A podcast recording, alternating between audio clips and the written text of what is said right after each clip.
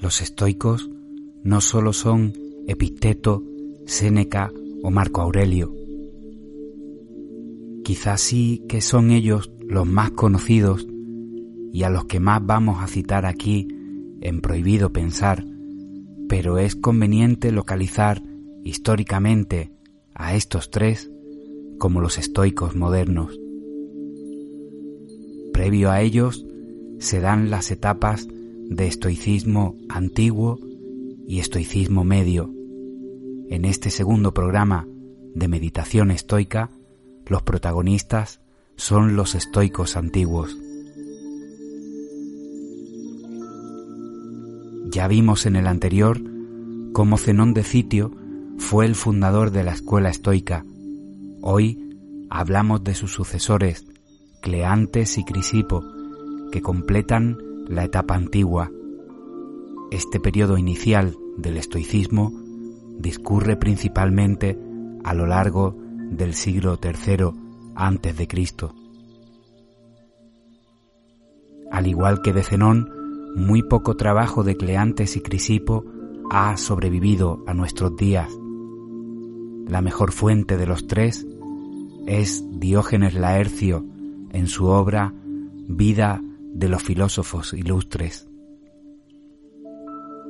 Cleantes de Asos llegó a vivir 99 años y fue originalmente un boxeador que llegó a Atenas, como según nos cuenta Diógenes Laercio, con apenas solo cuatro dracmas en los bolsillos y comenzó a asistir a las conferencias de Crates el cínico y a aparecer en la estoa donde Zenón iniciaba la escuela estoica casi sin saberlo.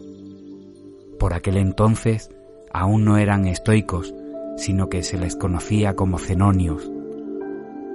Años más tarde, Cleantes se convirtió en el sucesor de la escuela, puesto que ocupó su dirección durante un periodo de 32 años, hasta que llegó su alumno Crisipo y se convirtió a este en el tercer maestro estoico y uno de los pensadores más importantes de esta corriente. Hay tres aportaciones fundamentales de Cleantes al pensamiento estoico de este periodo. Estas son, la primera, el alma es una sustancia material. Cleantes apoyó la evidencia de la conexión mente-cuerpo y sostuvo que el alma es una cosa material que permanece en el cuerpo y apoyó esto argumentando que la mala salud física se experimenta cuando las personas enfrentan ansiedad, depresión y estrés. La segunda, el sol como divinidad. Cleantes apoyó esta opinión con el argumento de que simplemente la capacidad del sol para sostener la vida lo hace divino. La tercera aportación fue vivir de acuerdo con la naturaleza. Cleantes vio valor en el autocontrol, al igual que Zenón. Sin embargo, agregó el concepto de vivir de acuerdo con la naturaleza al objetivo declarado por Zenón. La meta del estoicismo se convirtió entonces en vivir de manera consistente con la naturaleza. Su discípulo y sucesor, Crisipo, hijo de Apolonio, no fue un filósofo vulgar, sino más bien ingenioso y agudísimo en todo y figuró como un escritor destacado y con gran dominio dentro de las áreas relacionadas con la lógica, la teoría del conocimiento, la ética y lo físico. Crisipo cuestionó muchos de los principios del estoicismo, durante su periodo de director de la escuela, se comprometió a formalizar las doctrinas estoicas. Junto al trabajo de Zenón, realizó una compilación que pasaría a ser la base fundamental de la disciplina. Implementó un sistema formal de lógica en el cual se afianzaron los estoicos. Gracias a estas acciones fue reconocido como el segundo fundador del estoicismo. Dejando atrás la historia y pasando al terreno práctico, un filósofo como Cleantes nos podría proponer a día de hoy los siguientes tres ejercicios. El primero, acepta el destino. Al igual que los estoicos, todos sabemos admitir que se deben seguir ciertos principios de la naturaleza. Ya sea que entendamos las reglas de la física o no, debemos ser conscientes de que estamos limitados por ellas. Los estoicos llevan esta idea un paso más allá al sugerir que uno debe aceptar todas las cosas más allá de su propio poder personal. El practicante del estoicismo debe seguir y aceptar al destino. Para este ejercicio podríamos contemplar un acto no deseado del destino que realmente tememos. Podemos optar por imaginar la triste pérdida de un ser querido, la pérdida de un trabajo o ser informado de que tenemos una grave enfermedad. Debemos ser tan claros con nuestros pensamientos como podamos. Quizás considerar el impacto que este giro negativo del destino tendría en nuestra vida nos ayudaría a estar preparado en su aceptación. El segundo ejercicio práctico sería vivir en la pérdida. Si realmente deseas realizar un ejercicio como Cleantes, intenta vivir en la pérdida. Elige algo de lo que te resulte difícil prescindir en tu vida diaria, pero que no te cause daño físico. Elimina esta cosa o conjunto de cosas de tu vida, al menos temporalmente. Cleantes, hacia el final de la vida, desarrolló una úlcera que le obligó a ayunar. Este inevitable ayuno intermitente fue una forma fácil de practicar una vida en pérdida.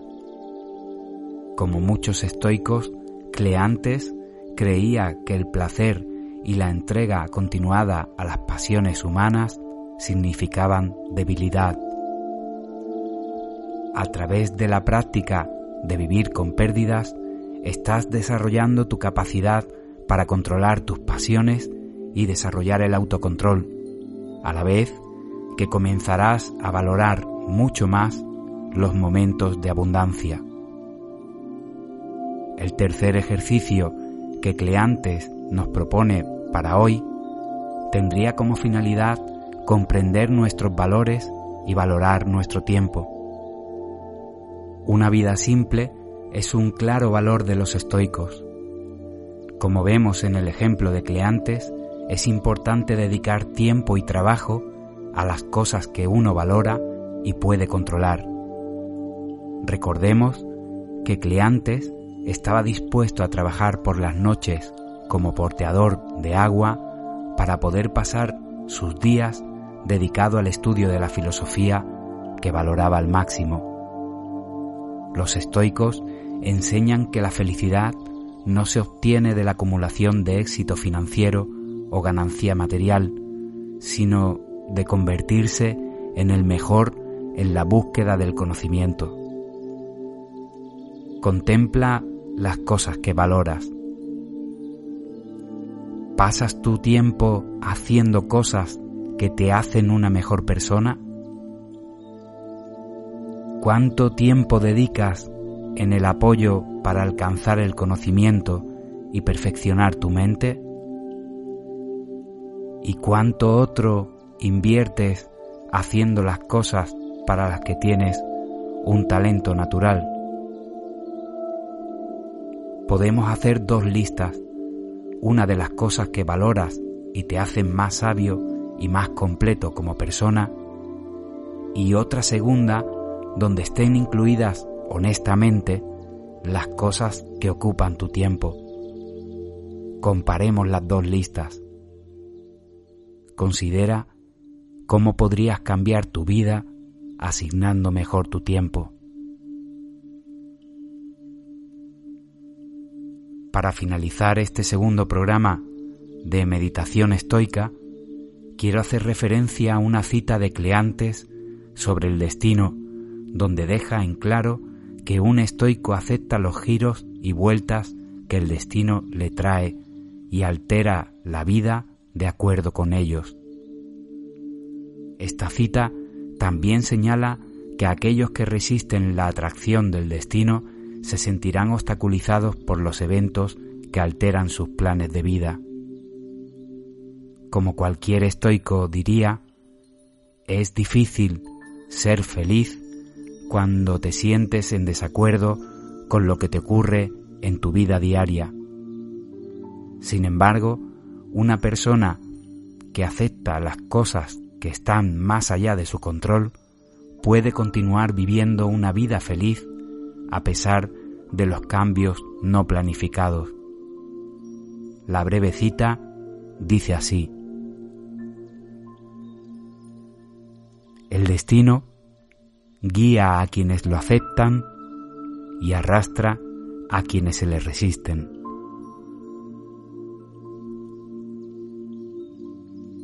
Así termina este podcast deseando que traiga resultados positivos en tu vida, a la vez que agradecerte la escucha e invitarte a unirte a Prohibido Pensar para continuar en el camino estoico. Gracias, feliz vida y feliz meditación.